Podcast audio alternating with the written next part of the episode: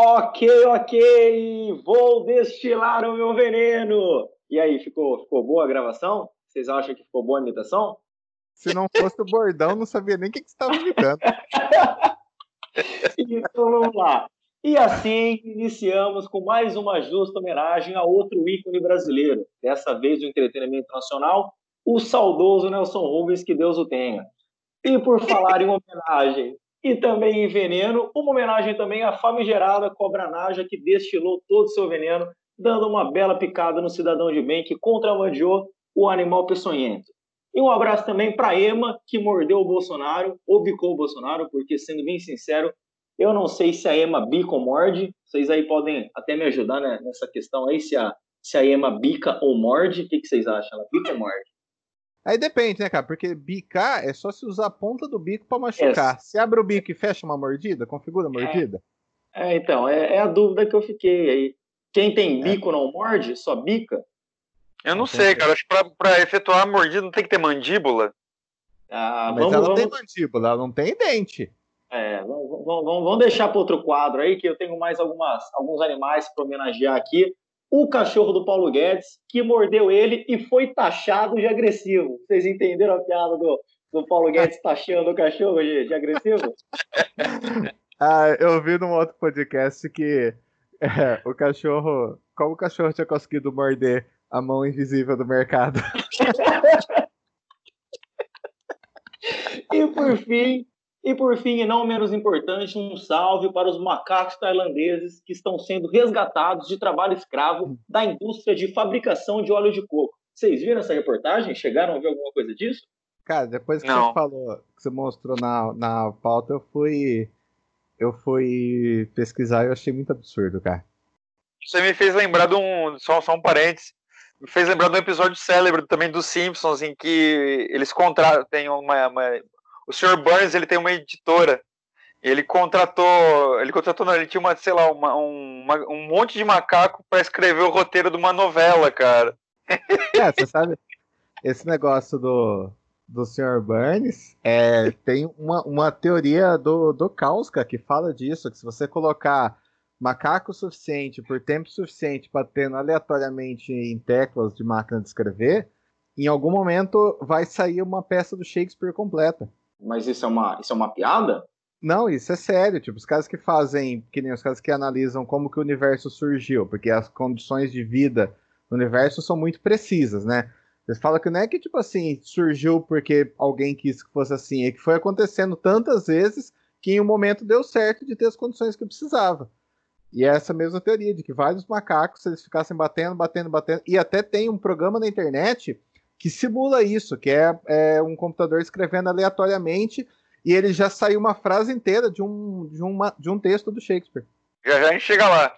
É, então, demora mais uns milhares de anos aí. Ah, agora, agora eu entendi, mas é uma coisa tipo de tentativa e erro, assim, dele apertando qualquer coisa e em determinado momento vai montando uma frase. Isso, exatamente. Por tempo suficiente apertando qualquer coisa, tipo, você pode criar qualquer coisa. Ah, mas entendi. a teoria, a teoria do caos é justamente isso, é a tentativa e o erro. Ela versa sobre ligado, isso, né? É, vocês estão ligados que no pi, no, no, no, no, no, no número pi, tem todas as sequências numéricas possíveis. E vocês sabem o que é o número pi? É 3,14. Não, não. O, o, o, que que ele significa? O que que é o, o número pi? Não. Para você achar a área de um, de um quadrado, você faz lado vezes lado, certo? Certo. Então agora imagina um quadrado e daí, nesse quadrado, você imagina um círculo dentro dele, beleza? E daí, certo. quando você faz o círculo dentro desse quadrado, vai sobrar uns, uns cantinhos dos quadrados, né? Que você vai ter que tirar fora desse, desse quadrado, certo? De, desse círculo, certo? certo? O 3,14 é a quantidade de quadrados que cabem dentro desse círculo. Cara, foi que esse podcast ficou tão chato, cara.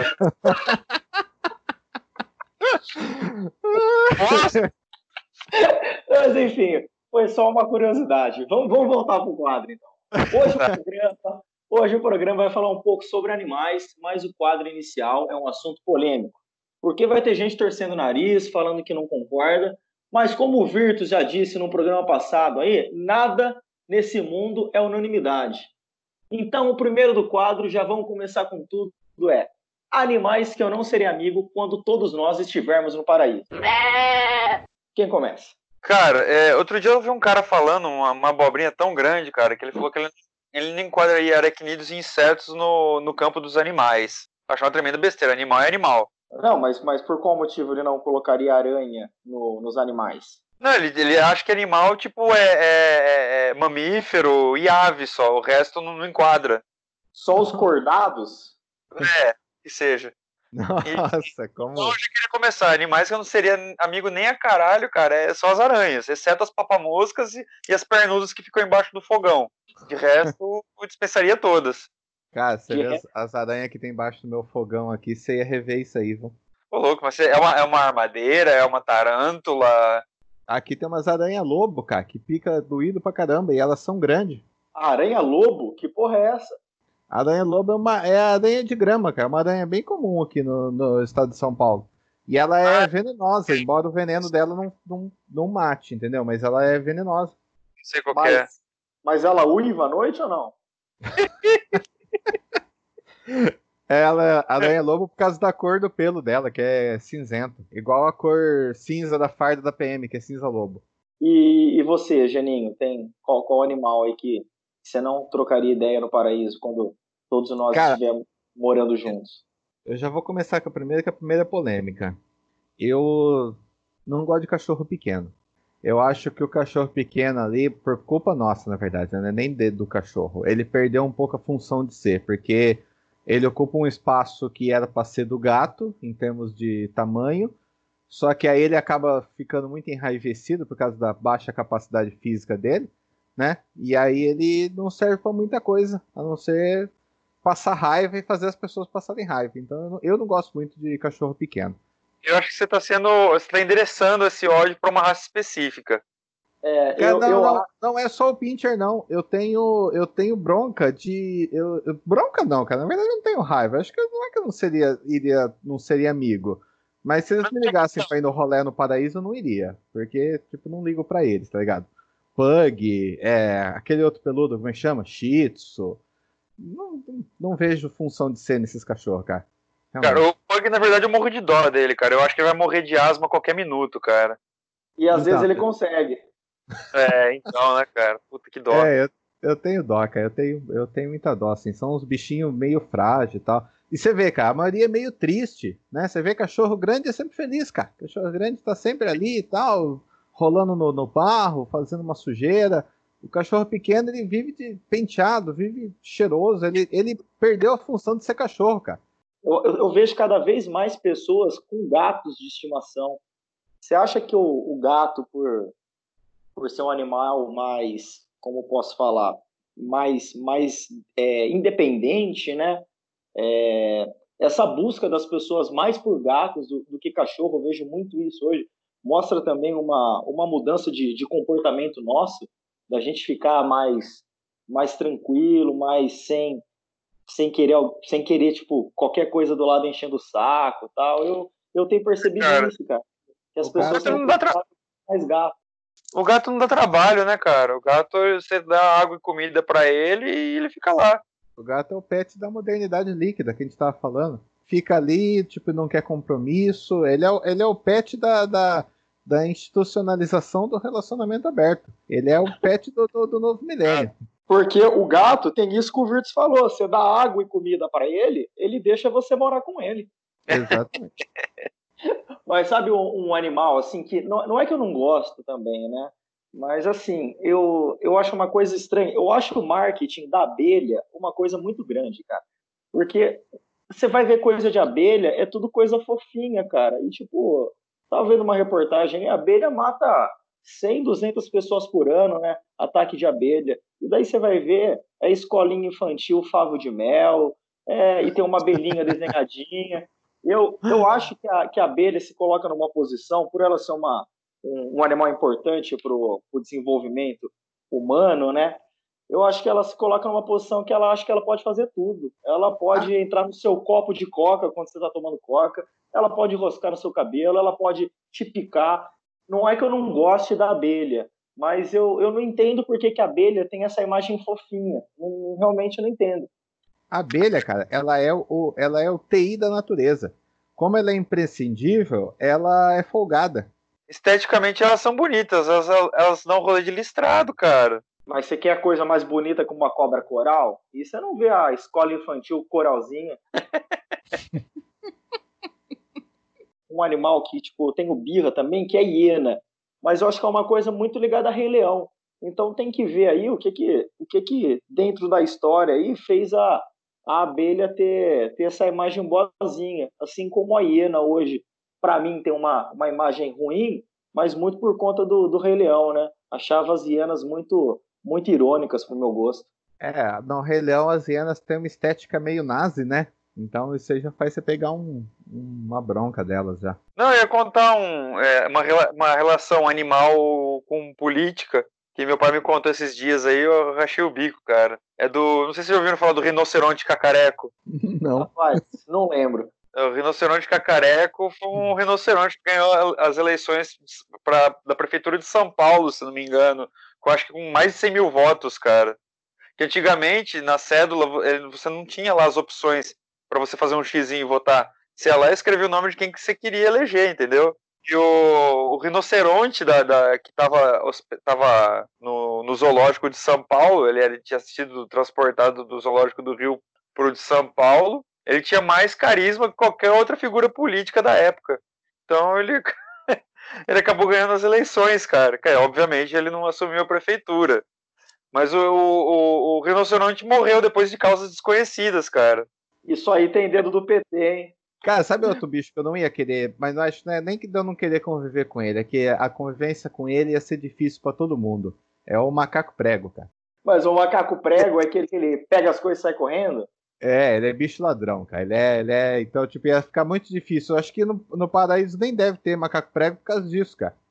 Porque ele ia tirar ali a coisa do, do paraíso, entendeu? Da tranquilidade. Você ia ter que ficar o tempo todo preocupado em estar tá roubando as coisas. Ô, Virtus, sabe, sabe outro animal que eu não gosto? Qual? O furão. Mano. Furão? furão? É. Ah, cara, por que furão você não gosta? Porque ele marca e não vai no rolê. Mais algum animal aí indesejado? Não gosto de cobra também, mas cobra não vai entrar no paraíso, então tô tranquilo. Uma briga, gorila e um tubarão branco. Pra quem que você torce? Gorila e tubarão branco? Gorila, gorila. Gorila, gorila. Por quê? Eu... Ah, cara, eu não sei porque eu torço, mas assim, é uma, uma, uma coisa que eu, eu me emociono fácil, né? Eu poderia listar coisas que eu me emocionei e não sei porquê. Mais tempo atrás eu me emocionei porque eu estava vendo uma reportagem de Ruanda e daí tem um, um santuário de gorilas. E quando você olha no rosto de um gorila, é muito um humano, né, cara? É muito. Caralho. É muito tipo, caralho, a gente veio disso, a evolução é isso mesmo, cara. Então eu tenho eu tenho uma uma afetividade com gorilas.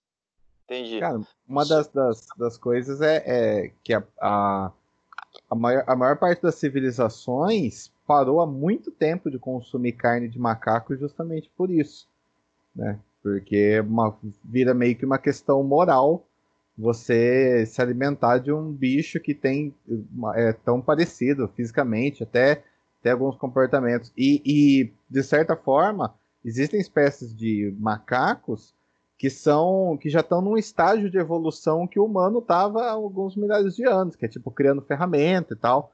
Então é, é, é o macaco é um bicho, exceto o prego.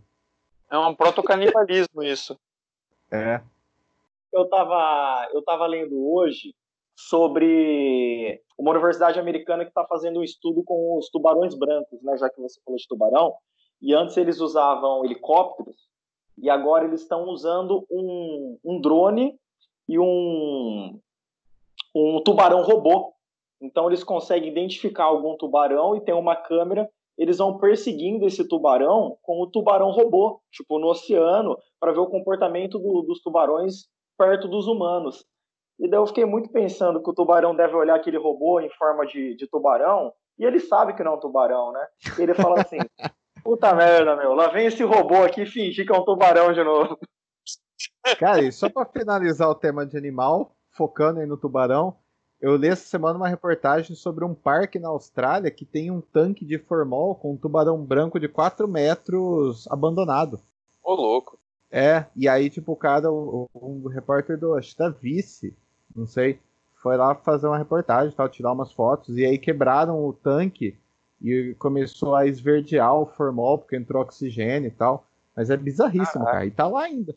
Encerrando a primeira parte aqui, já, já vamos acelerar pro, pro, pro segundo quadro, porque é um assunto aí que, que, que tá todo mundo falando, inclusive, não sei se vocês assistiram o, o Roda Viva com o Emicida, foi um do, dos pontos principais do, do debate, que é com relação ao cancelamento. Cancelamento de pessoas, cancelamento de, de, de lugares e qualquer outra coisa. O segundo quadro aqui do, do programa hoje é sobre o cancelamento. Eu acho que vai, vai render bastante, porque tem muita coisa para ser dita.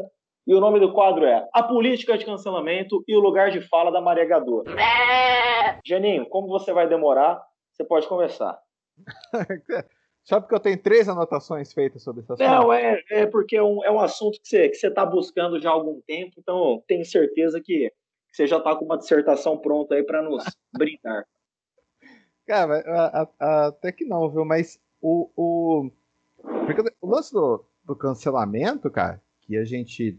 A gente andou conversando até no, né, fora do, do da gravação, ele é um, um problema anterior à, à, própria internet. É uma, é uma coisa que antevém a chegada da internet. Por quê? Porque o cancelamento está ligado diretamente à, à, à, política da opinião sobre o fato, né? Então, tipo assim, você junta um conjunto de pessoas ali que tem uma opinião sobre um determinado comportamento, uma determinada situação, real ou não, e aquelas pessoas decretam que aquilo ali está errado e aí cancela, né? Cancela a pessoa, o evento e tal, sem falso contraditório, sem. E é uma coisa que, para quem é, é, é, próximo do pensamento científico, né? Eu, por causa de, de, estudar metodologia e tal, e por causa de, de escrever, é, o, quem é desse meio acadêmico, quem tem esse pensamento científico, é uma coisa que não faz o menor sentido, porque é, toda, toda conversa parte sempre do, do contraditório, né? Toda discussão parte do, do contraditório. E aí, as pessoas que têm diferentes opiniões, elas têm que levar essas opiniões e comprovar por que, que elas têm esse, esse pensamento, né?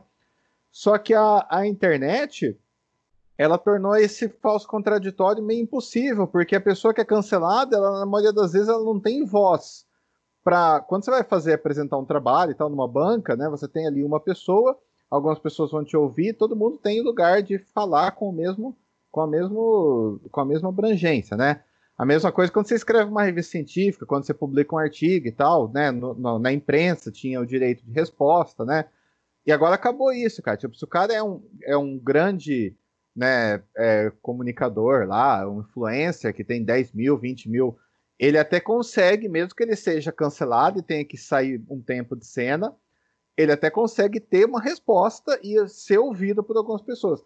Se o cara é um coitado, tipo, com 200, 300 seguidores lá, acabou, cara. Ele não, ele não consegue reagir. É, é, é um linchamento virtual mesmo. Então, tipo, é de uma violência absurda, cara. Então, e é uma coisa que, é, que, eu, que, eu, que eu acho que não importa o motivo. E aí vem, ah, não, mas foi cancelado por isso. Cara, não importa o motivo. Esse tipo de, de, de situação faz a gente perder muito como, como sociedade, porque você é, junta uma, uma matilha de raivosos ali, as pessoas vão em cima daquele alvo, destrói aquele alvo, e, as, e aquilo que no momento, em duas semanas vai estar esquecido, causa uma marca permanente na vida daquela pessoa que foi, foi atacada. E eu até vi um texto essa semana, hoje eu acho, cara, do, do Pedro Duarte, e ele estava falando justamente sobre isso, que, tipo assim, a, a política do cancelamento virou um jeito de você dar das marcas e das pessoas, de algumas pessoas é, é, darem, é, é, terem relevância, sabe? Então, tipo assim, a, a própria Disney está usando isso, ela sabe que ela vai criar polêmica, então ela, tipo assim, ah, agora a pequena sereia vai ser negra, porque ela sabe que quem não gostou dessa ideia vai dar relevância para o assunto e ela vai atingir os trending topics, né? E aí nesse texto ele fala, fala, pô, a melhor coisa hoje em dia é você ter só lá os seus 200, 300 seguidores e falar só para ele e torcer para não falar nada que vai ficar muito popular, porque senão todo mundo vai colocar o foco em cima de você e você vai perder totalmente a sua paz. Entendeu? E é, e é bem isso mesmo, cara. É exatamente o que está acontecendo, por exemplo, agora nessa polêmica da Tammy Gretchen, né? Do Tammy Gretchen, perdão. Exatamente. Que é da campanha da Natura, né? Que tem uma galera, tipo, achando aviltante o fato do, do Tami ser representatividade do, de um pai de família aí no Dia dos Pais. E, assim, é, isso é marketing, cara. É puro marketing. E, e o marketing funciona pelos dois lados, cara, porque você. Exato. É, você provoca a pessoa, a pessoa reage, né? Provocar, bem dizer, né? A gente sabe, sempre vai ter transfóbico, sempre vai ter homofóbico, sempre vai ter racista.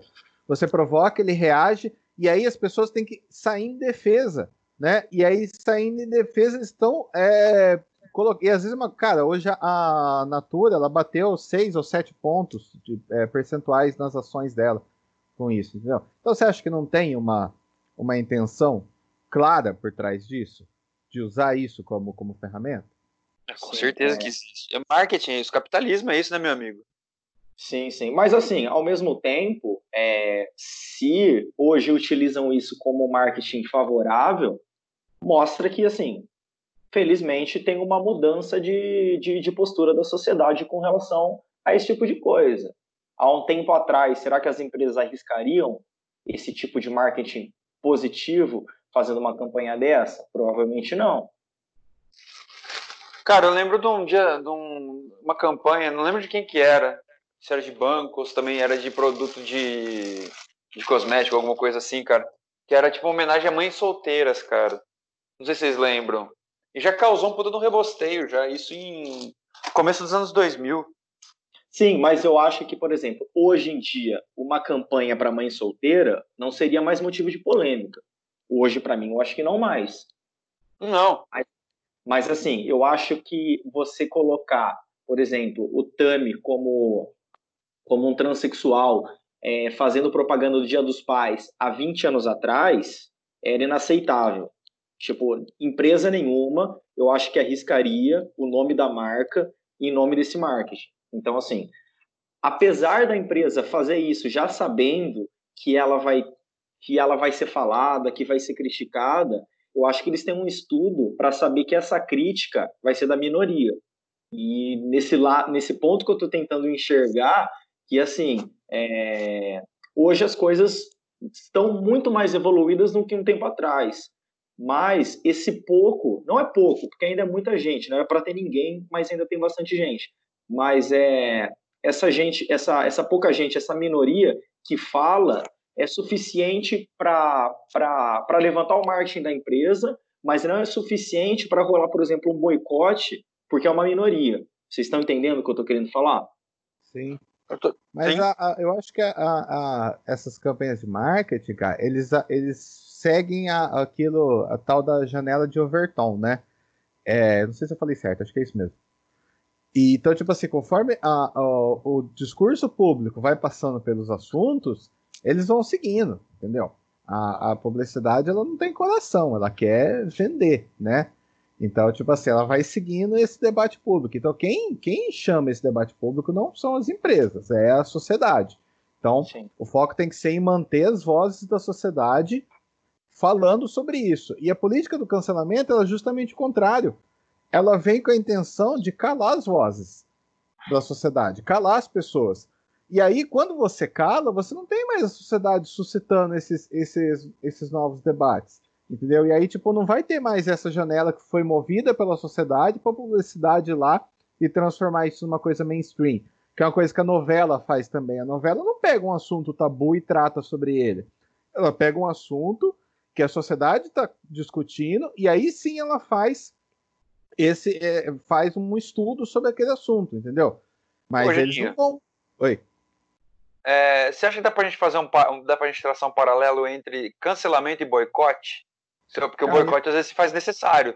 Eu acho que não, viu, cara? Eu acho que o, o, o cancelamento. Não é a mesma coisa. Não, o boicote normalmente ele tem ele tem uma ação envolvida, né? deixar de comprar, deixar de ir e tal. E, mas é por alguma coisa que foi, que foi feita ali, né, normalmente por uma empresa, é alguém que tem condição de reagir. Então, tipo, quando você boicota o dono do Madeiro lá, dono do Madeira não vai deixar de ser milionário. Ele pode ter que fechar todas as lojas dele, mas ele vai continuar poderoso de alguma maneira, né? E você ataca numa coisa que não é uma, uma pessoalidade, você ataca onde dói, que é a questão econômica. Então eu acho legal, por exemplo, quando os caras fazem essas campanhas contra é, influencer, né? Que tipo, o cara, se ele perder publicidade, que nem aconteceu com a Pugliese, ele perde o, o. Tanto que a Pugliese teve que virar trader agora, né? Que ela não tá conseguindo mais pagar as contas com. Então. e é, é, a coisa mais é a coisa mais humilhante para uma pessoa ter que virar trader, porque significa que ele perdeu todas as opções de emprego que ele podia ter. Então, é, então você tipo tira o poder econômico, né? Agora, o cancelamento em si, você não está batendo, você pode estar tá cancelando alguém que não tem que não tem voz, que não tem como se defender. Às vezes o cara, tipo, é, aquele, aquilo que aconteceu com aquele casal lá, escrotíssimo lá do Rio de Janeiro, que brigou com o cara, com o guarda civil. Vocês lembram disso? Sim, sim. E, Lembro que fosse mais passado. É, exatamente. e, é, e o que aconteceu com o desembargador lá, que foi a mesma situação, só que, tipo, o desembargador não vai acontecer nada com ele, cara. O máximo que vai acontecer é ele ser aposentado e a gente vai continuar pagando ele. O máximo. Agora o casal lá, cara, tipo, eles estão na merda, porque eles foram destruir a imagem pública deles. Eles fizeram uma puta uma coisa escrota? Fizeram. Não tá em, em discussão isso. Mas assim, a vida deles foi destruída e eles não têm condição de reagir. Entendeu? Eles não têm condição de reagir sobre o que aconteceu. Mas deixa eu, deixa eu só falar uma coisa. Era, eu ia até entrar nesse, nesse ponto, é, inclusive que você falou da, da Pugliese e tal, e tem vários outros exemplos. É, às vezes o cancelamento ele não é feito porque a gente não teve um cuidado suficiente para para comprar a ideia dessa pessoa. Tô, tô querendo dizer o seguinte: é, por que, que a gente está cancelando a Pugliese, sendo que não era nem para ela ter a voz que ela tem? Por que, que a gente transforma tanta pessoa que não era para ser transformada em famosa para depois ter que cancelar. Vou dar um outro exemplo. Essa semana eu entrei no Twitter e estavam cancelando o Mionzinho. Mionzinho é um maluco que imitava o Marcos Mion. Então, assim, o primeiro ponto que eu pensei foi: por que diabos estão dando ouvidos para o Mionzinho a ponto dele ser cancelado? Depois eu entrei no perfil dele e eu descobri que estavam cancelando o Mionzinho porque ele é um entusiasta do Partido Novo. Então vamos lá. O Mionzinho. Desculpa. Então, então vamos lá. O Mionzinho que ganhava a vida imitando tudo que o Marcos Mion fazia, é entusiasta de um partido que prega é, a meritocracia, ou seja, ele acha que ele tá fazendo aquele papel de babaca porque ele tem méritos para fazer aquele papel de babaca de ficar imitando o Marcos Mion. É, o mérito dele ter nascido igual ao Marcos Mion. É, e quando é, ele, tem, é, ele tem o mérito de ter nascido parecido com o Marcos Mion. E assim, quando eu vi a postagem dele, eu simplesmente olhei aquilo e tipo assim, nossa, beleza, o cara é um babaca. E tipo, fim, cara, para que dar voz para esse tipo de pessoa? Por que, que a Pugliese tem 30 milhões de seguidores no Instagram? Por que, que a gente a todo momento transforma pessoas em idiotas, idiotas em famosas, cara? Tipo, é, eu...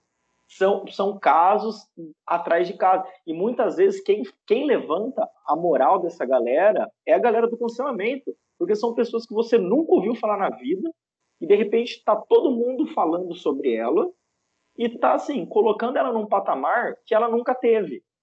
E é uma coisa que eu acho muito, muito bizarra nessa, nessa questão do, do cancelamento. Que é outra coisa que, que acontece para mim também é o seguinte: é a gente não saber qual que é o momento de parar, qual que é o momento assim, ah, tal, é, para tal assunto a gente tem que discutir tal assunto, a gente tem que deixar passar porque não, porque não é tão importante assim. Porque de repente vira uma coisa maçante que, por exemplo, é, quando são coisas que você realmente tem que debater, você debate, mas quando são coisas que você tem que deixar passar, você acaba debatendo também, e de repente o cancelamento virou uma coisa maçante que ninguém mais leva em consideração. Porque assim, o Emicida falou isso também. Tem muita gente que se esconde hoje atrás do cancelamento quando recebe uma crítica. Tipo, a pessoa foi lá e fez uma merda, e tipo assim, ela foi criticada, ela mesmo usa a questão do cancelamento como assim, ai gente, fui cancelada, tipo, ai, todo mundo é cancelada, tipo, sou só mais uma que foi cancelada. E às vezes ela não foi cancelada, era uma crítica que tinha que, ser, tinha que ter sido feita para ela mesmo, mas como já banalizou essa questão do, do cancelamento, tanto faz você falar uma coisa grave quanto você falar uma coisa minúscula, gera o cancelamento da mesma forma. Eu acho que o cancelamento hoje virou tipo uma piada. Ele não, ele não, não, não atinge mais o objetivo que em determinado momento ele deveria ter atingido. Estou falando muito, mas sim, um exemplo rápido. Anitta. Anitta, quando ela não se posicionou contra o Bolsonaro. O público dela em grande parte, é um público LGBT que cobrava um posicionamento dela. Ela não se posicionou. Eu acho totalmente coerente esse público dela cancelar ela, entre aspas. Falar tipo, ah, pô, quando é nosso dinheiro você quer, quando é para defender uma coisa que estão pegando contra a gente, você não defende a gente? Ah, para mim você não serve mais. Isso eu acho coerente. Agora, essa semana, a Paola foi falar alguma coisa do tipo, ah, comida processada vai tornar a gente obeso. E cancelaram a Paola porque, tipo, quando ela falou que vai tornar a gente obeso, ela tá querendo dizer que obeso é uma doença. E, tipo, cancelaram ela. Então, assim, as pessoas não conseguem colocar uma balança quando é uma coisa que vale a pena ser discutida e debatida e melhorada, e quando é uma coisa que você simplesmente, assim, pode deixar passar que não, não vai mudar nada na vida de ninguém. Eu acho que isso gera uma banalização do cancelamento, que, assim, qualquer pessoa que é, que é, que é cancelada hoje em dia, ela está no escudo do ah, qualquer coisa que aconteça, as pessoas cancelam as outras. E não, tem coisa que eu acho que as pessoas têm que ser canceladas por fazerem sim. Então, cara, mas ó, o, o problema já está no, no conceito de cancelar alguém. A gente nunca deve. Isso é uma coisa que quem é do meio acadêmico sabe muito bem. Nada é pessoal. E na política deveria ser assim também, mas hoje em dia não está mais, né? Nada é pessoal. Nunca é contra uma pessoa. É sempre contra uma ideia. Entendeu? Então, tipo assim, ah, a Anitta agora ela foi lá, ela foi discutir política, ela foi aprender mais. Na época ela falou assim: ah, eu não dei opinião porque eu não sabia o que dizer, entendeu? E, e esse, tipo de, esse tipo de posicionamento tem que ser válido. Porque que, que, acontece? É, é, a, a, ideia, no caso dela, não existia. Era uma, não era uma opinião, era uma a opinião, uma opinião inexistente é melhor ela não dar opinião sobre um assunto que ela não sabe, do que ela, sabendo o poder de influenciar que ela tem, dar uma opinião e, e, e, e fazer um monte de gente ali que não parou para pensar sobre isso, não parou para pensar nessa ideia, acabar seguindo o que ela está falando, entendeu? No caso da Paola é completamente diferente, porque além dela ter dado uma opinião totalmente coerente, que é cientificamente comprovada, ela também é uma especialista da área de nutrição. Ela estuda isso e cancelaram a pessoa, Paola, que é uma profissional da área, que tem aí, para usar o, jargão, lugar de fala para falar sobre isso, e cancelaram ela porque não concordaram com o que ela está falando. E é o que tem que ficar claro é o seguinte: você não concordar com o que uma pessoa fala, com a ideia de uma pessoa, não dá direito de ninguém cancelar ninguém. Entendeu? Então você pode não concordar com ela, mas tipo assim, ela tem muito mais é, é moral para falar sobre esse assunto, né? Ligado à nutrição, à comida, comida super processada e tal. E isso é continuação de uma outra treta que ela teve quando ela falou mal do hambúrguer é, é, vegetariano lá que era industrializado. Ela falou assim: ó, oh, isso aí não é hambúrguer, isso não é comida, isso é coisa industrializada. Aí foram os vegetarianos, veganos, né, que cancelaram ela porque ela tava falando mal da, da comida vegetariana. Então, tipo assim, não se discutem mais ideias, né? Se discutem pessoas, né? Se atacam as pessoas. E isso é uma coisa que está acontecendo muito na política também, entendeu? o cara lá, o determinado político, vota a favor ou contra uma PEC, alguma coisa, você não discute aquela ação pontual específica e por que ele decidiu aquilo. Você vai lá e pega aquele cara e joga ele junto de uma latrina com todos os outros, um monte de gente suja, ignóbil, viu que fez a mesma coisa, entendeu? Isso é, isso é muito mal para a ciência, isso é muito mal para o debate público, isso faz muito mal para a democracia em geral, porque você para de discutir ideias, você começa a discutir pessoas e, e, colocar essas pessoas em cercadinhos de boas e ruins até o momento que você vai ficar sozinho nesse cercadinho só com você. Porque a única pessoa que concorda totalmente com você, com tudo que você acredita, é você mesmo. E depende do dia ainda. Depende do dia ainda, cara. Hoje eu tô assim, amanhã já não sei. Exatamente. Eu tava pensando aqui da primeira vez que eu ouvi o termo cancelamento. A primeira vez que eu ouvi o termo cancelamento foi por causa do, das polêmicas lá envolvendo o Kirk Weinstein, aquele produtor da da. Como é que chama? Da Miramax. Não sei se estão ligados qual foi o rolo que deu. Sei. Sabe, Gleice? Sei, sei. Então, é, ele foi imediatamente desligado, cancelado, mas assim, o que aconteceu? A primeira vez que eu ouvi esse termo de cancelamento é porque assim, tudo que envolvia ele, tudo que tinha o nome dele envolvido, cara, tava extremamente com o filme queimado, porque se comprovou. Se comprovou tudo que ele disse, que o que foi dito contra ele era real, entendeu? Então, é, nessa situação, cara, você não tem outra alternativa senão de fato cancelar o caboclo. Tipo, comprovou-se o problema, comprovou-se a, a, a, a, letalidade da situação. Comprovou-se também que ele era um criminoso. Não tem mais o que fazer, cara. É desligar o cara mesmo. Então Mas o cara é foi literalmente. crime, né? Sim, é exatamente. Que rolou lá com o PC Siqueira. Eu acho que é. nesses casos, aí não é um cancelamento, é uma, tipo, ah, a pessoa está sendo acusada de um crime, a acusação de crime é, é policial, entendeu? Então, tipo assim, ó, esse cara não serve mais para representar uma marca. Ele não. Porque qualquer crime é assim, sempre foi. Tipo, se o cara tem um cargo e ele é acusado de um crime, se desliga ele. É, ou né, temporariamente tira não, ele. Eu tô dizendo isso para dizer quando foi a primeira vez que eu ouvi o termo. O termo que eu, ele, ah, assim, quando ele era.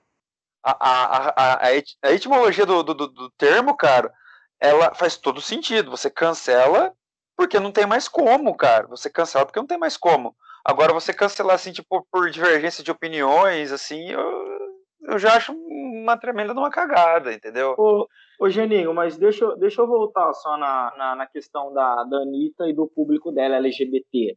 É, você acha que, tipo, é normal ela cantar, por exemplo, numa, numa parada gay, ela ser uma representante de, dessa bandeira tal, e de repente quando você tem uma eleição com um candidato que apoia essa categoria que que banca ela literalmente em eventos, em shows, ela simplesmente não, não se posicionar, o público dela simplesmente tem que aceitar que é a opinião dela e que não pode fazer nada, não pode cobrar uma, uma postura diferente, não pode deixar de, de, de acompanhar o, o, a arte dela, a música dela por conta disso. Não, eu, eu acho que é plenamente, é plenamente compreensível quem, tipo, se decepcionou com o fato dela não ter essa opinião, entendeu? Mas eu acho que seria muito. É, é uma coisa que eu vejo muito parecida com o que rola com os cantores sertanejos, sabe? Os caras estão, tipo, militando e tal, mas a gente, é igual você falou, a gente não tinha que estar tá dando ouvido para essas pessoas. Esses caras, a maioria deles não tem, tipo, ensino médio, sabe? Eles não entendem nada de política, não entendem nada de economia não entendem nada do, do, do, absurdo, eles não têm nem essa visão que a gente tem do que é direitos humanos, do que é, é, é direitos, é, do que são as lutas LGBT que mais, né? Então, tipo uhum. tipo assim, não era pra gente estar tá ouvindo essas pessoas. E eu achei até que no caso dela, ela foi humilde o suficiente para falar, pô, eu não tenho opinião, porque eu não sei sobre isso. A, a Anitta é uma moça que ela é jovem, entendeu? ela veio de, um, de uma ela veio de uma teve uma infância pobre e tal né ela não teve uma formação ali muito então eu, eu achei até interessante claro que as pessoas têm direito de ó eu não gostei desse posicionamento dela dela não ter dado sua opinião sobre isso e eu tipo ah não vou mais ouvir e tal. Mas é cancelar o artista porque ele se nega a dar uma opinião sobre um assunto que ele não domina a gente deveria incentivar esse tipo de, de atitude. Porque o que mais tem é aquilo que você falou. Pessoas que são influência, que não sabem nada de nada, cantor sertanejo e tal, falando sobre assuntos que eles não têm a menor noção do que são, entendeu? Então, em vez das pessoas pararem para pensar, falar, não, beleza, é, eu, eu queria que ela, que ela fosse a favor do meu candidato ou contra esse candidato, mas ela foi sincera e falou que não tem opinião formada sobre isso porque eu não entendo esse assunto. Em vez das pessoas pensarem isso como sendo algo positivo e que todo mundo deveria fazer, e começar a pensar, ó, oh, não, esse cara aí, a gente não deve dar atenção para ele, porque esse cara é um idiota, ele compra carro cromado, entendeu? Ele não tem condição nenhuma de dar nenhuma opinião sobre nenhum assunto, porque ele é totalmente imbecil. Em vez de a gente pensar nisso, não, a gente pensar, ah, não, pô, ela não quis dar uma opinião, ela tá em cima do muro e tal, ela tá passando pano. Cara, não é isso. Eu achei então, corajoso eu... a ação, a, a, o, o que ela fez foi certo, só que ela fez a coisa certa no momento totalmente errado, onde a gente está dando atenção, brigando por sertanejo, pelo que o sertanejo está falando no Instagram, entendeu? Então, mas assim, Geninho, eu, eu vou discordar de você na questão da Anitta. No, no, no resto eu, eu, concordo. Principalmente na questão de daqui a pouco a gente só vai estar concordando com a gente, porque se você pegar todos os assuntos diários e você for fazer, sei lá, forticar quem pensa igual você, só vai sobrar você no final da lista. Mas assim, quando a gente fala de cantor sertanejo fala da Anitta, se você assistir uma live hoje de um cantor sertanejo, você vai ver o quanto de piada homofóbica, ainda que ele não tenha interesse de fazer, que ele faz.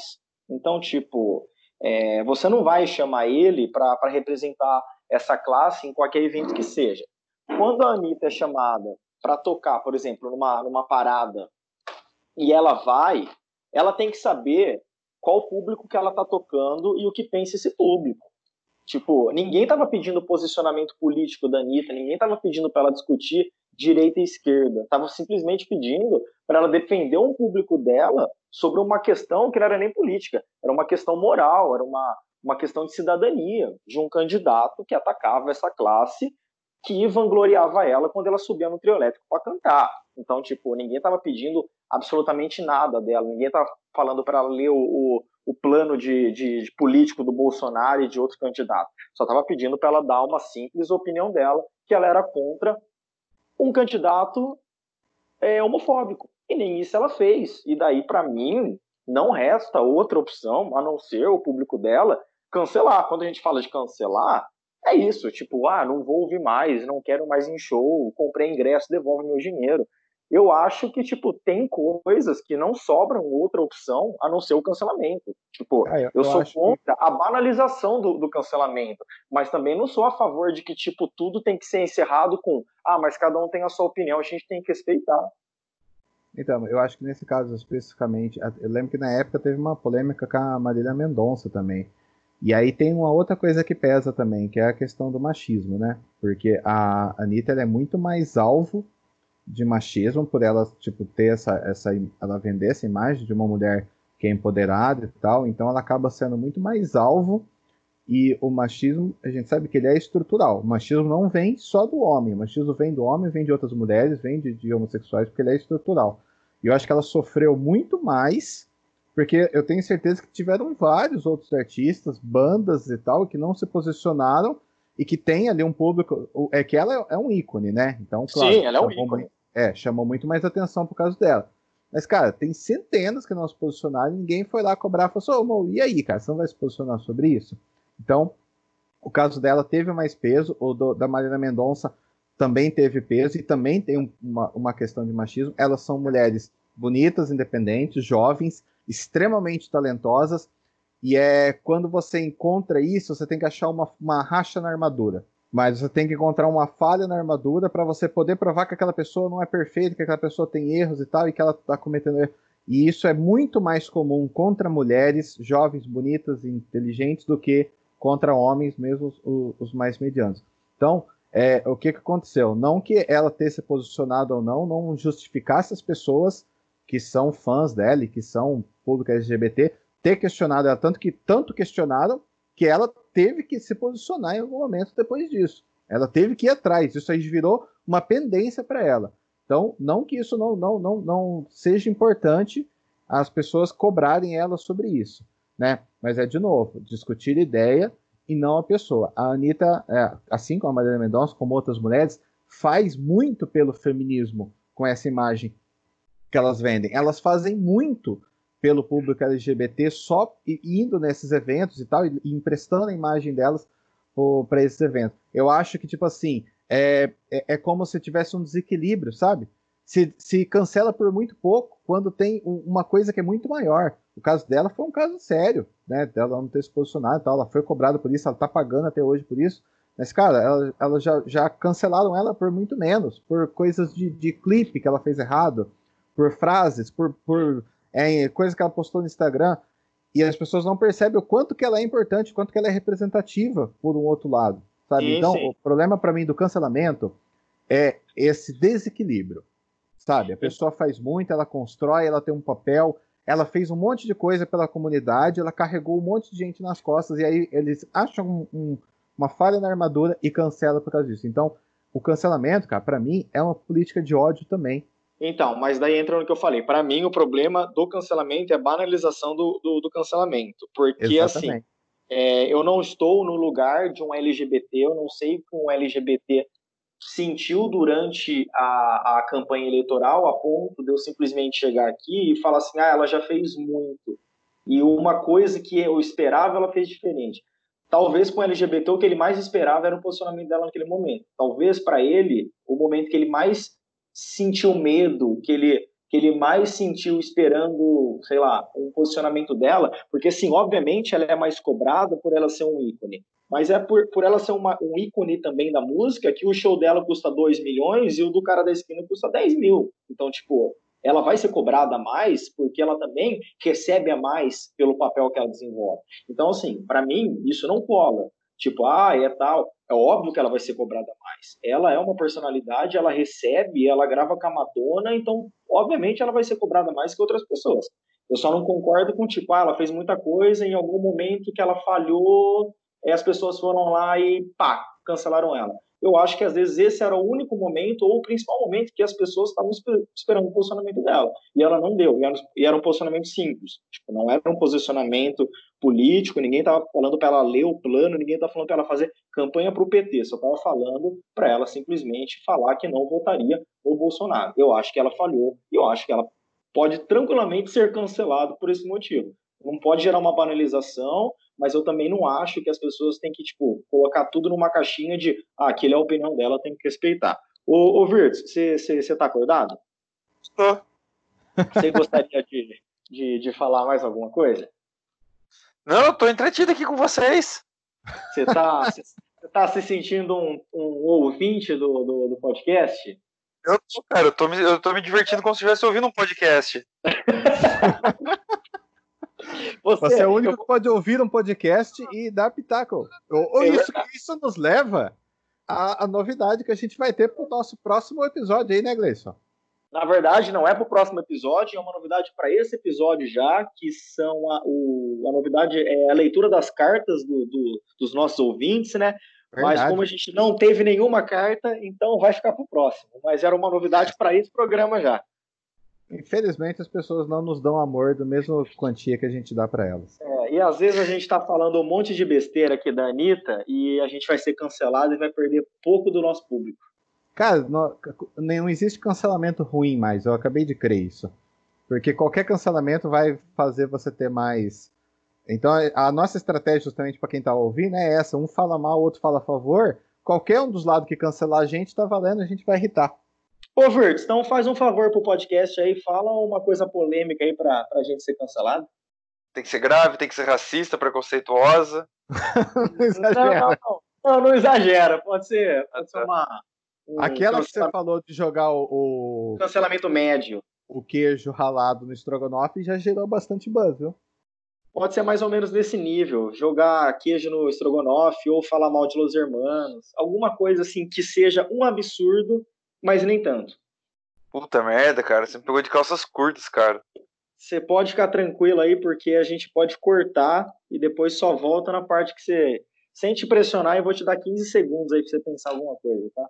Uma coisa que eu sempre penso, assim, que, que as pessoas.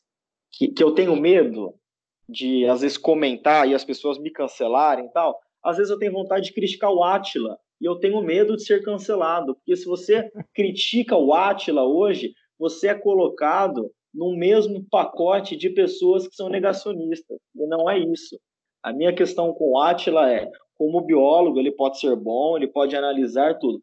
O Atila que faz previsões futuras, eu não gosto, porque o Atila que faz previsões futuras é um alarmista. Essa é a minha opinião, e as pessoas podem me cancelar agora e, e elevar o, a audiência do programa.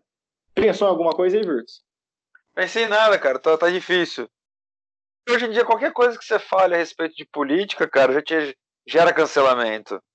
Se você se posiciona de qualquer forma, já gera cancelamento. Então, vamos supor, é... foda-se o Bolsonaro, pau no cu do Bolsonaro. Nosso público, não, que já é meio, meio cativo nosso, não vai cancelar a gente.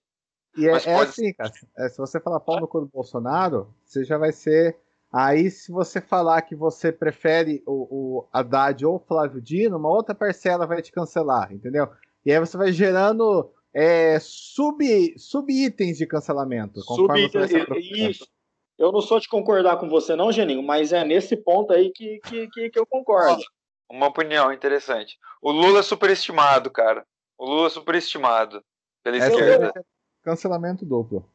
É, é, mas assim, obviamente, eu, eu falei uma vez, perguntaram para mim, você realmente acha que o Lula é o melhor presidente da história do Brasil?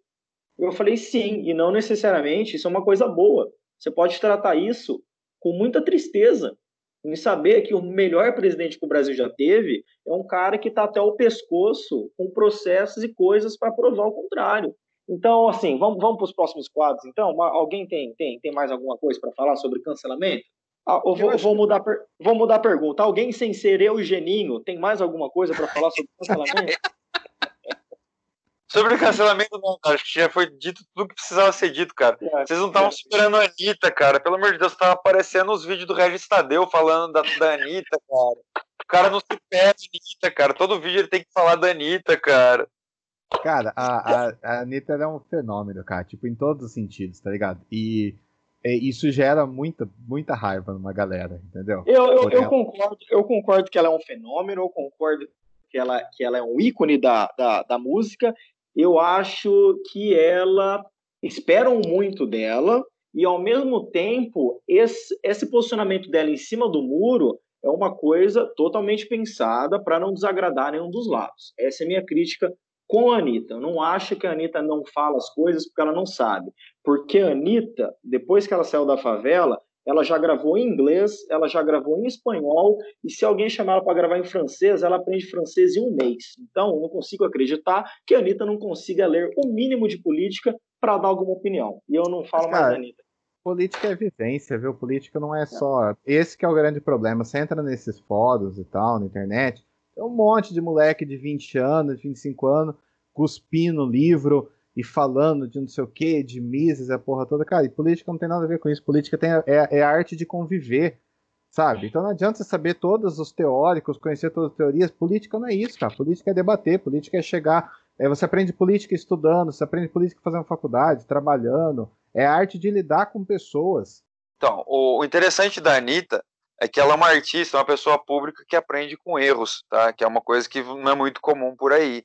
Eu lembro que naquele episódio no, no Altas Horas com a Pete, que ela tomou uma fumada, uma enrabada monstra da, da, da Pete, com relação a assuntos como feminismo, posição da mulher, o que a mulher podia não deveria, o que deveria fazer, entendeu?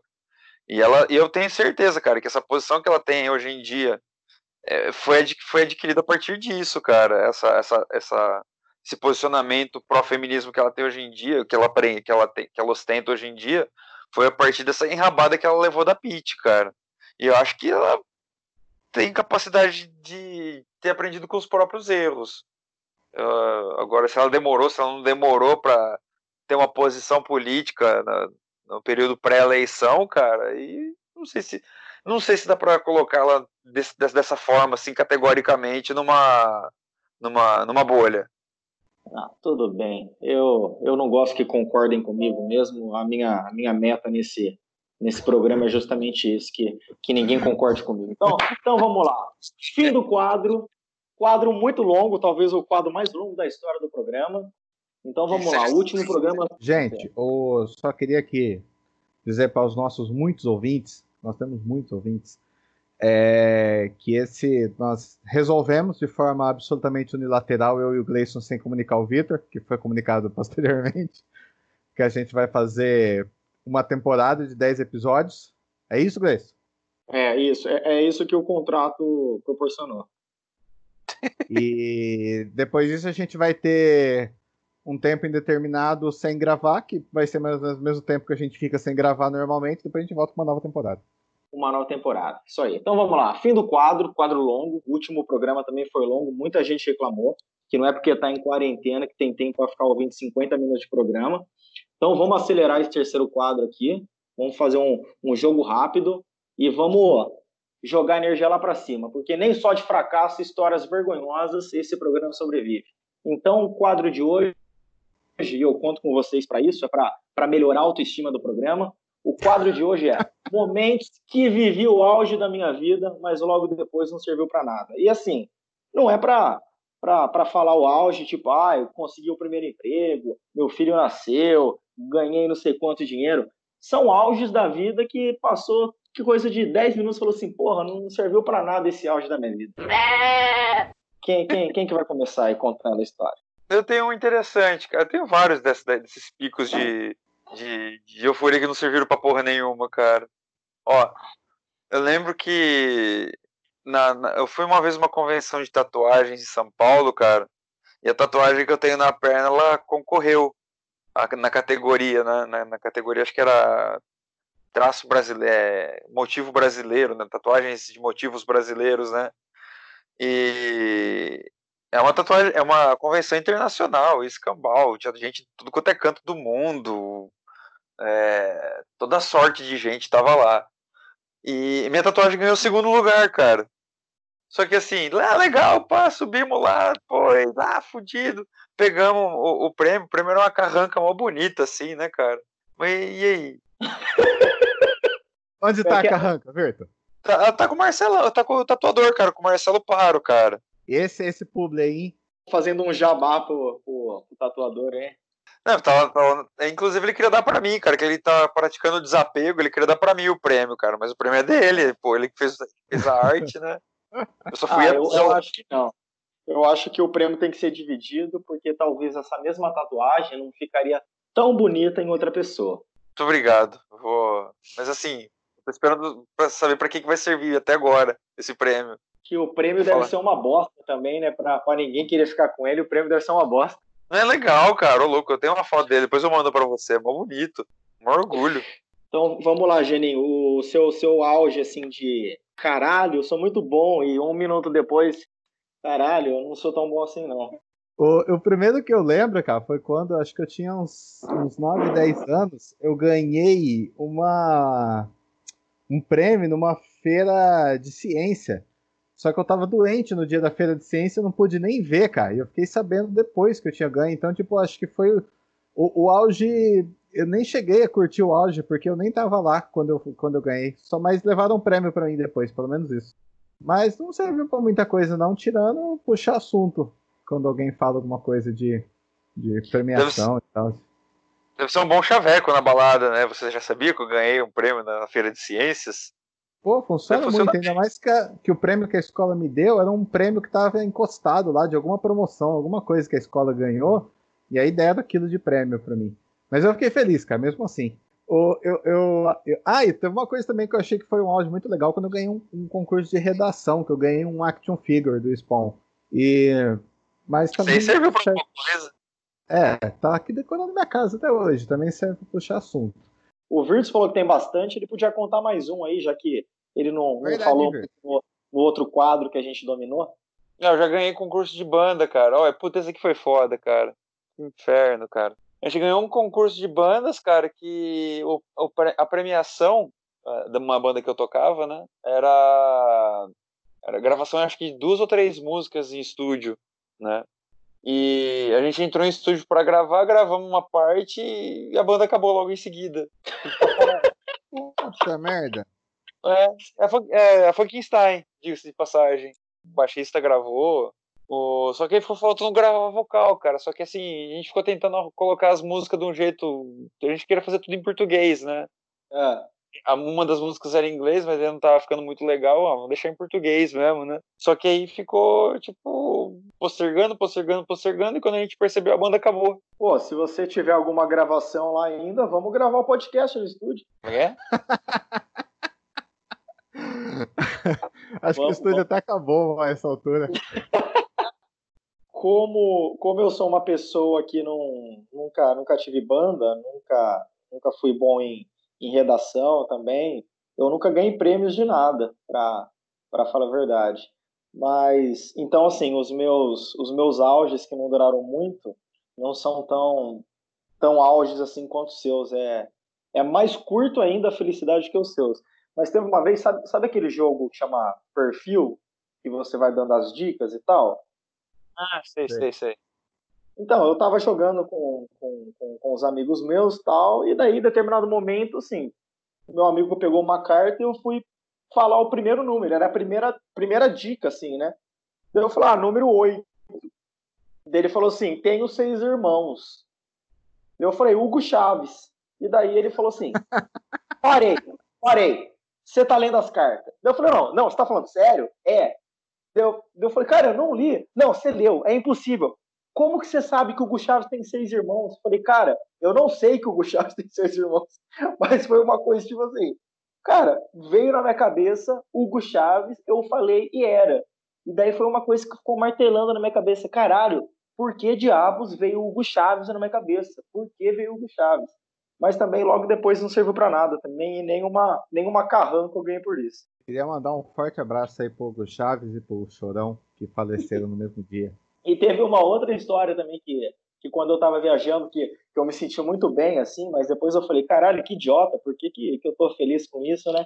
Eu tava na Rússia e eu fui comprar um negócio e a mulher falou assim para mim, credit, debit. E daí eu olhei para ela e falei, credit. Daí ela falou alguma coisa, eu falei, passiva. Que era tipo, obrigado. E daí eu falei, caralho, ela deve ter muito achado que eu sou russo, cara. Obrigado em russo é despacito? Es, espassiva. Ah. E daí eu estufei o peito e saí de lá, tipo assim, caralho, ela deve ter certeza que eu sou russo. Geninho, mais, mais é. Mais uma história aí para todo mundo ficar com duas? Pô, mas eu já contei duas. Eu contei a do. Não, a não, do, não. A do, do, ah. do, negócio que eu ganhei lá no, na feira de ciência.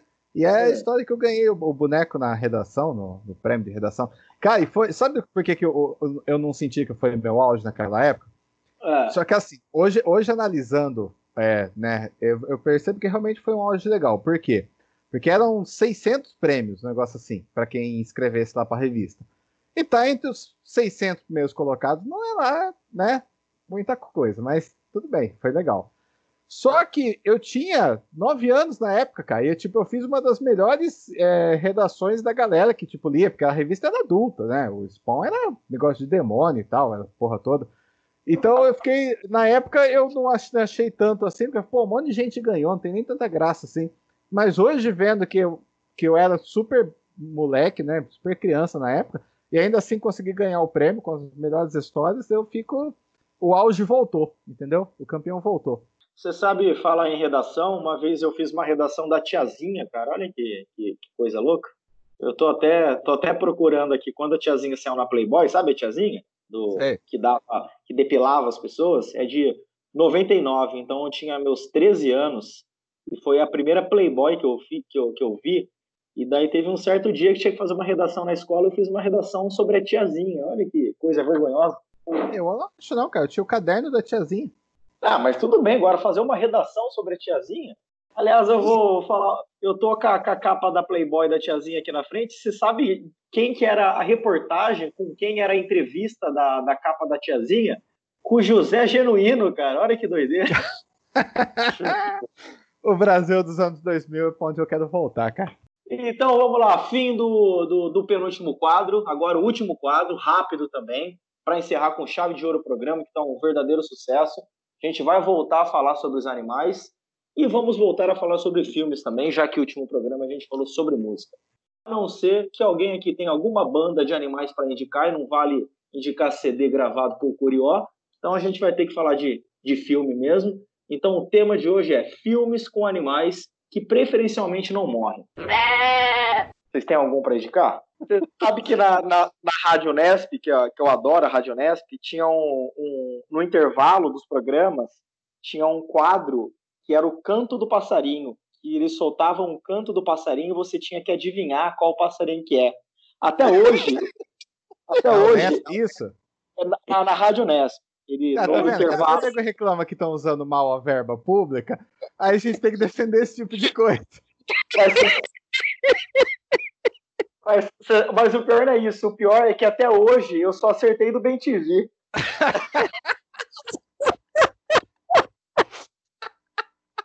Vamos para o assunto sério agora, então, que é o filmes com animais que preferencialmente não morrem.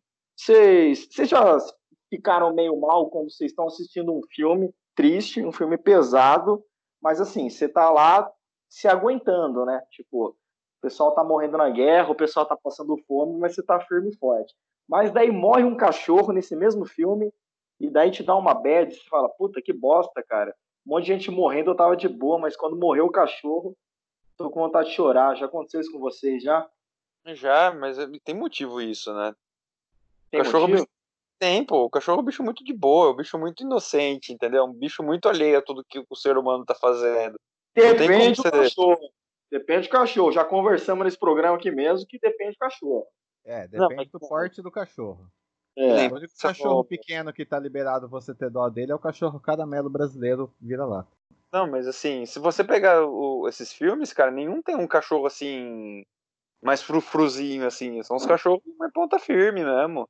Deixa eu ver, ó. Você tem aquele filme lá do. do Sempre ao seu lado. Que o, o, cachorro, o cachorro não. O cachorro não morre, né? O mote do, do filme não é o cachorro morrer, é o dono dele morrer, né? Mas ele morre? Ah, Morre, o cachorro não vive mais de 15 anos. não, isso eu sei. Eu queria só saber se ele morre no filme. Em algum momento ele morre. Eu acho que ele não morre. No filme mesmo, eu acho que ele não morre. Não, morre sim, porque depois fazem uma estátua pra ele. Ah, Não, então não pode. final. Então, infelizmente, não vai poder indicar esse, esse filme no quadro aqui, não. Tá? Então, é animais que não morrem, né? É, animais que não morrem. Posso Eu- eu- começar? eu- po- pode começar. Eu queria começar com o Tartarugas Ninja, então. É verdade, olha só, hein? Bela sacada, hein, Virtus? Gostei da sua indicação. Tem algum filme específico das Tartarugas Ninjas que você gostaria de indicar? Ou qualquer um? Eu- Não, não, não, tem que ser o primeiro, aquele primeiro lá do, do- de 1990. Que, é um, que era um filme independente, cara. E se você assistir ele hoje em dia, ele incrivelmente funciona bem ainda, cara. Mesmo com as limitações técnicas. Ele é É um filme bom, que ele- funciona bem. O primeiro é muito bom. Ele foi feito com animatrônico, né? Ou a cabeça Não. das tartarugas. Não, nem com animatrônico, cara. Animatrônico, você diz aquele que era manipulado por, por, por controle remoto pra, pra mexer as caras, pra mexer a É, cara. eles mexiam a boca e o olho, né? Pelo, Ah, pelo sim, controle. sim, sim, sim. Eu, Ô, eu- Virs. eu confundi as tecnologias. O Geninho tá confundindo com a propaganda da Tortuguita. A tor- Tortuguita era em stop motion. Eu fui grande fã de Tartarugas Ninja, cara. O, o meu action figure mais antigo é uma Tartaruga Ninja. Pô, era muito legal, cara. Putz, o auge era muito legal, cara, da, da, das tartarugas. Só que daí veio aquele terceiro filme que cagou com tudo, né? Sim. Que é muito Então, uma, ruim. das, uma das habilidades inúteis que eu aprendi foi rodar um bastão por causa das Tartarugas Ninja. Coisa que eu sei fazer até hoje e é absolutamente inútil pra minha profissão. E qual, qual o filme aí que você, que você indica, Geninho? Cara, eu, eu- eu queria dizer que esse arrombado do Victor roubou uma das minhas dicas que eu tinha marcado aqui. Ficava sempre ao seu lado. Porque é um filme que rever, ele inverte um pouco essa lógica, né? Não é o cachorro que morre, é o dono do cachorro. Eu acho muito, muito válido. Tem muito mais dono de cachorro merecendo morrer do que cachorro mesmo. Mas ele falou que o cachorro morre, então não é poder indicar esse filme, não. É, Mas mas, cachorro morre de naturais. Não é, mas importa. o cachorro morrer não faz parte do plot do filme. Ele morre Mas porque não, o filme mas- acaba e ele morre. Mas, mas assim, vamos respeitar a regra do programa aqui. O cachorro não pode morrer, cara. Porque assim, Tá. quando você vai. Porque assim, com certeza já aconteceu isso com vocês. Você vai indicar um filme pra alguém, fala, ah, tem um cachorro, a pessoa fala, o cachorro morre. E daí você tem que falar se ele morre ou se não morre. Não importa se ele morre de causas naturais ou não. Você tem que falar se ele morre ou que não morre. Então o quadro hoje é o cachorro não morrendo. Cachorro não, qualquer outro animal não morrendo. Bom, a minha dica de filme com animais, que eu acho que é o melhor filme com animais que eu assisti nos últimos anos, é o Zootopia. É muito bom esse filme, muito bom, tá? E ele pega uma, uma, uma sacada nova aí que tá, tá na, sendo comum nas redes sociais aí, que é você ter um, um vilão de plot twist. Você acha que o vilão é um e aí quando chega no final você descobre que o vilão é outro. Ah, E é muito bom. E é muito bom Legal. porque ele perverte um pouco a coisa das aparências, né? Que as aparências enganam. Então, é minha recomendação. Esse filme ele tem, ele é estrelado por uma coelha e uma raposa. Nenhum dos dois morre, né? Mas também não tem nenhum cachorro que morre no filme. Então, tá dentro do, do, do que foi solicitado aí pelo, pelo nosso editor. Mas eu queria aqui fazer um questionamento. Qual outro Ah. filme famoso, além do Marley e eu, que o cachorro morre? que o cachorro morre. Cara, eu não sei, porque eu, eu não sou adepto de filme que o cachorro morre, né? Então eu Eu não, sou a lenda. não sou. A lenda. Ah, verdade, verdade. Tem um Tem- filme no tem um filme no Netflix que chama baseado em fatos reais, que é muito legal, que chama O Menino que Descobriu o Vento e e o cachorro dele morre também. Também não, não é a coisa principal, assim, mas mas o cachorro morre. É, é o suficiente pra chorar. Então não ouçam essa dica, tá? Porque é um filme que É. o cachorro morre. É, o cachorro morre. E tem aquele que passa, passava na Globo também, o. Como é que chama? É, Lembranças de Outra Vida também. O, o cachorro, cachorro morre. Morre duas vezes ainda, coitado. O cachorro morre duas vezes? Eu acho que é, ele morre e ressuscita e, num, num esquilo, uma coisa assim. Caralho. Nossa, você tá mexendo com uns negócios pesados, hein? Eu tenho a minha, a minha indicação de filme com Cachorro que Não Morre. É um filme que também tem no Netflix, muito bom, gostei bastante. Recomendei para minha mãe assistir também, porque é um filme muito leve, assim, mas ela não assistiu. E é o filme que chama 17. É fácil de lembrar, é só lembrar do, do número do, do nosso presidente. Mas enfim, o filme 17 é sobre um menino que não cita no filme, mas provavelmente ele tem algum, algum distúrbio. Não sei se. Ele pode falar a palavra distúrbio normalmente? Não sei, pode? Não sei. Pode, ué. Pode. Enfim, é, é uma, um adolescente problemático que ele tem uma, uma, uma série de, de, de, problemas com, com a justiça e quando ele vai para uma, uma ah, para uma casa de para recuperação de menores, ele começa a fazer terapia com o cachorro. É uma terapia que tem na, na cadeia assim deles lá para melhorar o comportamento da, dos adolescentes. Só que assim, cada semana vai trocando o cachorro, né? Porque é um acordo da, da cadeia com o canil. Então ele acaba se apegando a um cachorro, só que em determinado momento esse cachorro é adotado e ele não vai mais para terapia com esse cachorro e daí ele foge da cadeia para ir atrás do cachorro. Mas assim, parece uma história boba, mas tem muitas outras coisas envolvidas. É um filme muito bom. Nota 8.6. O cachorro não morre. Spoiler. O cachorro não morre. Você sabe que eu fico, fico fazendo anotações aqui, né? E no primeiro quadro, o Geninho usou a aranha, a aranha lobo. No segundo quadro, ele falou a palavra matilha. E eu ia falar que se ele indicasse algum filme com Wolf Maia, ele podia pedir música no Fantástico. Cara, infelizmente eu não conheço nenhum filme com animal com Wolf Maia. É uma pena, né? Inclusive eu sabia quem é o Wolf Maia de nome, mas eu nem lembrava do rosto dele eu, eu coloquei no Google aqui. Então, para encerrar o programa hoje, vou sair aqui da, da, da foto da Playboy da, da tiazinha. Então, para encerrar o programa aqui, falando sobre o Wolf Maia. O Virtus, que é o nosso noveleiro do grupo, vai indicar duas novelas com o Wolf Maia. Uma que ele trabalha como ator e outra que ele trabalha como diretor. Vamos lá, Virtus. Dica de novela com o Wolf Maia. A Viagem. A Viagem, mas a, a, Viagem ele, ele era o quê? Ele era diretor ou ele era ator? Ele era diretor. Diretor da Viagem. Agora, uma novela que ele fez como ator. Nossa, cara, puta que pariu. Pior que eu não sei. Acho que ele aparece também na Fina Estampa, não aparece? Fina Estampa, certa resposta. Aqui com o Wikipedia aberto, certa resposta. Parabéns, fim do programa. Obrigado, Geninho. Obrigado pelo debate. Eu Obrigado. Posso deixar uma dúvida para os nossos ouvintes?